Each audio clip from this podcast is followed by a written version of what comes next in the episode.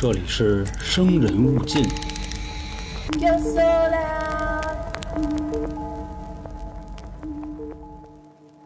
大家好，欢迎收听由春点为您带来的《生人勿近》，我是黄黄。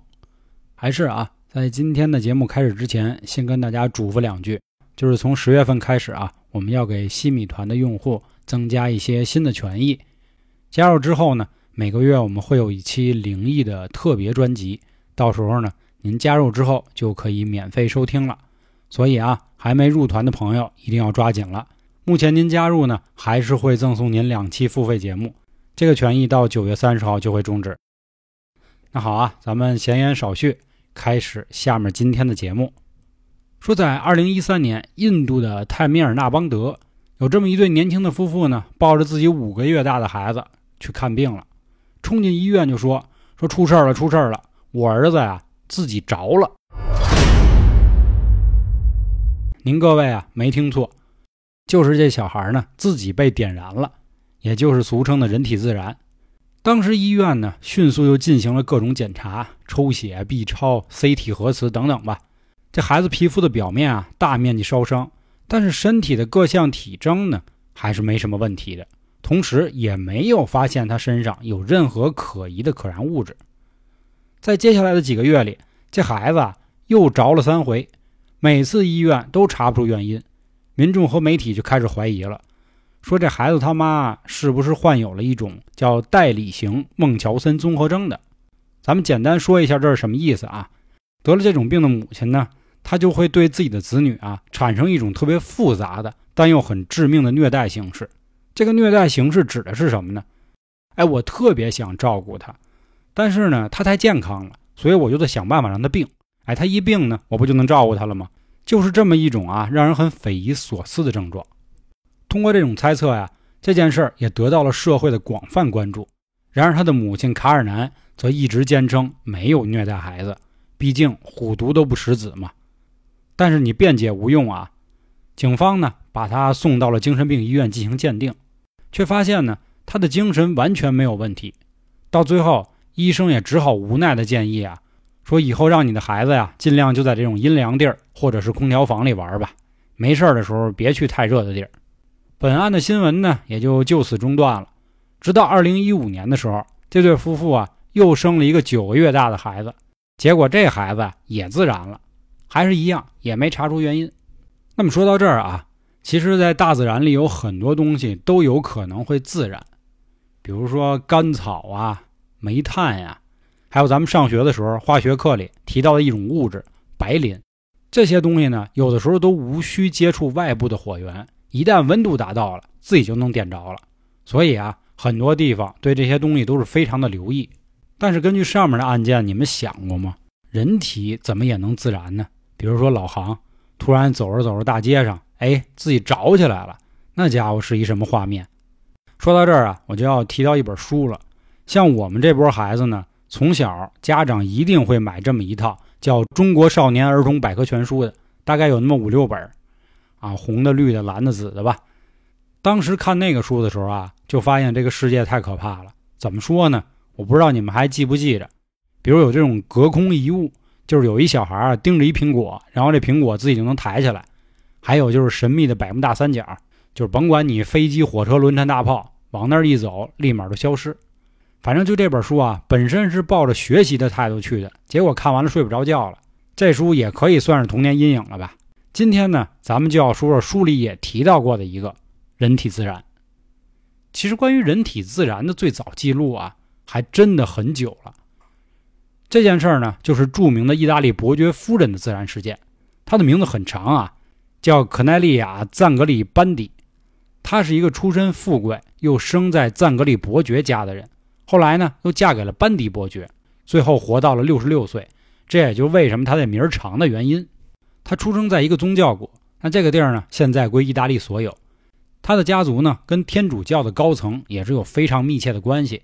他自己有个儿子，后来还当上了大主教。到了第三代呢，他的外孙还成了教宗庇护六世。你看人家这身份，先是伯爵之女，又变成伯爵夫人，还是教宗的外婆。给各位介绍这是什么意思呢？就是告诉你啊，这大姐啊到底多有钱，多高贵。但是有钱又能怎么样？身世了不起又能如何？因为在那会儿的欧洲啊，这种相似的出身可以说是比比皆是。你基本上一块砖头扔下去，十个人里九个伯爵夫人，还有一个呢，可能就是伯爵夫人的男宠了。那你说要想在这里想出名，怎么出名呢？可不嘛，就发生了这样神奇的事儿。咱们这班蒂大姐呢，为什么能被史学者大书特书？就是因为他自己发生了人体自燃。那么我们把时间推到一九三七年的三月的一天晚上，这天呢，年轻貌美的伯爵夫人班迪啊，刚吃完晚饭。但是这一天啊，说不出来的诡异，就仿佛空气之中呢，就弥漫着这么一点啊，说不清道不明的气味。那天咱这大姐啊，看着还特别笨，就是可能吃饭的时候啊，勺就掉了，然后吃牛排的时候还咬着腮帮子，就这意思。他就说呀，是不是最近太累了？要不喝点吧？又整了几杯白兰地。酒足饭饱也累了，他就让女仆带他回去休息。和以往一样啊。和自己女仆聊了三个多小时，然后开始祈祷，最后决定上床睡觉。班蒂大姐这一天呢结束了，同时啊也结束了她这一生。真是应了那句话，就是眼睛这一闭，不睁，一辈子就过去了。因为到了第二天早上啊，这女仆发现平时夫人起的比我还早呢，今天怎么还没起来呢？还不对劲儿了，说我得看看去，夫人是不是生病了？就敲门，说伯爵夫人，咱该吃早点了。敲了半天，就是没人开。这女仆有点着急了，赶紧找到了备用钥匙。结果她把这门一拧开，当时就吓傻了。距离床的附近啊，她发现那么一堆灰烬，以及一双完整的从脚踝到膝盖保留的小腿，连上面那丝袜呀都没事儿。但是伯爵夫人的头呢，就在双腿那堆啊灰烬中间，等于说整个头啊后半头骨以及下巴的部位就成灰儿了。那还看见什么了？三根手指头，但是这三根手指头已经完全烧焦了。当时呢，还能闻到一股腐臭、油腻的味道。那什么意思呢？也就是说，伯爵夫人，咱们班迪大姐烧成灰了。我相信，不管是谁看到这幅场景啊，都会很诧异。那昨天夜里到底又发生了什么呢？他发现啊，这个旁边倒着一盏小油灯，不过里头已经没有任何一滴油了。桌上的烛台两根蜡烛呢，棉芯儿还在，蜡油已经完全消失。但是烛台的底端呢，还出现了一些啊，像油脂一样很让人腻味的东西。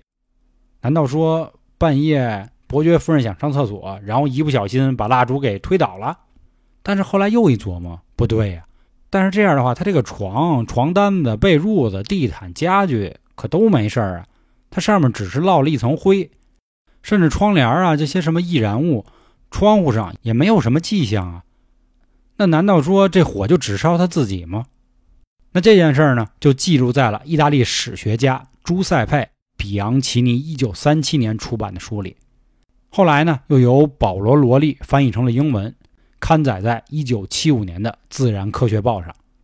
明明房间里都是易燃物，对吧？床啊、窗帘、地毯什么的，起因呢，也是由于灯油或者这一类的物质引起。但是只把里面的人烧成灰了，其他家具没事儿。难道这世界这火还挑人？我相信听到这儿呢，所有人都会像我一样这么想，并且当时的学者也是这么琢磨的，所以才把这件事儿呢记录了下来。因为如果说他遇到的只是一场普通的火灾，顶多呀就跟大家会聊一聊什么呢？天干物燥，小心火烛，家中常备消防道。但是你想，已经刊登在《自然科学报》上了。这种事儿啊，就值得大家深思了。那么说，人体自燃真的存在吗？以这个事儿来说啊，由于发生的时间是在十八世纪，也没有现场的照片，那会儿也没有验尸，什么火焰勘查呀、科学鉴定等等都没有，所以史学家呢，只能经过目击者的描述，把这件事儿记录下来。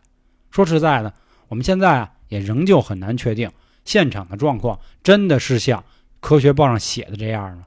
或者说有没有一种可能，实际上咱们这班迪大姐，也就是伯爵夫人，遭到了谋杀，被人布置成了所谓这种诡异的样子？又或者说，女仆这个人啊，是不是夸大其词了？因为咱们都知道啊，这传销也基本上就是越传越邪乎。毕竟嘛，历史记录都会有一点二手的性质。到此呢，大家也就觉得说，可能这事儿吧，就这样吧，也别多琢磨了。又过了一阵子，到了二十世纪的时候，人们已经开始懂用相机记录命案现场，进行一些科学的办案。同时啊，也开始慢慢记录到了一些很像人体自燃的事件。其实这样的事儿很多啊，今天咱们就说几例。在一九五一年的七月二号，美国的佛罗里达圣彼得堡有这么一起命案，被害者呢叫玛丽瑞斯，她是一位六十七岁的老妇人。现场呢只有一双脚穿着鞋子横放在一堆灰烬之中，那堆灰就是玛丽瑞瑟本人。调查人员后来在这堆灰里啊，还找到了没有烧光的头骨和脊骨，他坐的椅子也烧垮了，烧到只剩头骨和小腿啊。有兴趣的去搜搜那图片，看起来是很吓人的。不过还是一样，房间里的其他事儿啊，基本都没事儿，也看不出什么火烧的痕迹。这一下啊，又让大家想起来了之前正史里记录的咱们这位班底伯爵大姐的死状。这个时间可相当于横跨了二百二十年。这两位女子的遭遇啊，竟是如此相似。他们立刻派出了人进行调查，但是也找不到任何的人为或者是自杀性的可能。但值得一提的是啊，当时的气温是非常高的。但是这个玛丽瑞瑟呀，又是一老烟枪，他们就琢磨了，估计是他呀，抽着抽着抽太美了，给自己点着了。这件事儿呢，也就暂时定案了。时间来到一九六四年的十月八号，在美国宾夕法尼亚达比镇，当消防人员和医护工作人员啊去一座民宅去救火，结果一进去，也是傻眼了。案发的现场显示啊，死者海伦康威生前应该是在沙发上坐着呢，正看电视呢。现在除了两个腿以外，其他的地儿都烧成灰了。家里的一些家电啊和塑料制品，因为受热出现了一点点变形的情况，但是还是一样，其余的家具都是完好无损的，并且摆放的位置也没有任何人动过的痕迹，没有性侵，没有暴力，没有入室，财物也都在。死者生前还没有仇家，也不存在什么自杀的可能。结果这事儿啊又成了悬案了。专家们当时认为啊，这不就是人体自燃吗？后来在1979年啊，五十一岁的一个独居女性贝利特里斯·奥克斯同样发生了这样的事儿。那咱们再说一个年代比较近的啊，就在2010年的12月22号早晨，爱尔兰的格尔韦郡一名76岁的男子迈克尔·法赫蒂家里突然就冒烟了，邻居一闻烟味不对，赶紧就打了119。等消防员赶到的时候呢，这个法克蒂啊上半身成灰了。还是留下了两条完整的小腿，现场情况看起来呢也非常可疑。法医这次啊给的更干脆，写着死于人体自燃。这以上呢就是记录在册的关于人体自燃的一些案例了。其实关于人体自燃的事儿呢，一直不管是科学派还是什么超自然派，谁都没有拿出一个可以让人完全信服的解释。可以说，这也是目前啊人类的一个未解之谜了。但不过我上网搜了搜，找到了一些推论，下面呢跟大家分享一下。第一个推论啊，说这是因为喝酒导致的。曾经有人认为呢，这人体自燃可能是由于身体里的酒精太多了，所以让它着起来。他们认为酒精在体内的组织堆积，增加了人体的可燃性。有的人还主张呢，酒精在体内分解之后，会释放出一些氢气或者是其他可燃气体。但是这个推论啊，在19世纪的时候，有一名化学家。他叫巴隆·贾斯特斯·冯列比格。当时做了一个实验，说这不太可能，尤其是使肉体啊可以燃烧，并且可以把它烧成灰的程度是很难以实现的。在一项实验中，他把一只老鼠啊在酒精里泡了一年之后给点燃了，它的皮肤和表层肌肉都被烧毁，但是内部的组织和内脏并没有受到什么影响。对博物馆那些在酒精中浸泡时间更长的动物，也同样做了实验。但是也得到了相同的结果。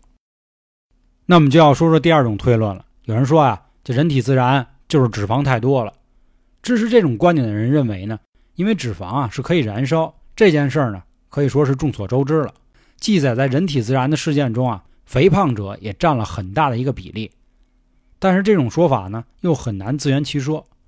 但是这个推论呢，还是在十九世纪的末期啊，有这么几位医生提出了相关的质疑。同样，他们也无法给出解释。后来啊，还有一些人就开始搞一些邪的歪的了。这人不有肠道吗？肠道里估计啊有气儿，哎，人体组织里呢也含有磷之类的可燃性的化学元素。等于说白了就是体内这人啊爆炸了。大家也是争论的喋喋不休。目前最有名的两种说法，一个叫灯芯效应，或者说是蜡烛效应，这也是目前最接近人体自然科学理论的真相的一种解释。他是说，当一个人被意外点燃之后，包裹衣物的人啊，就好像是一根蜡烛。人体脂肪呢和他的衣服能保证火焰不断，但是呢又不至于蔓延。当脂肪部分全部燃烧之后，火就自动灭了。所以呢，大部分案例中，这人最后只剩下了肌肉含量比较多而脂肪含量比较少的腿的部分。这听起来是不是有点邪乎？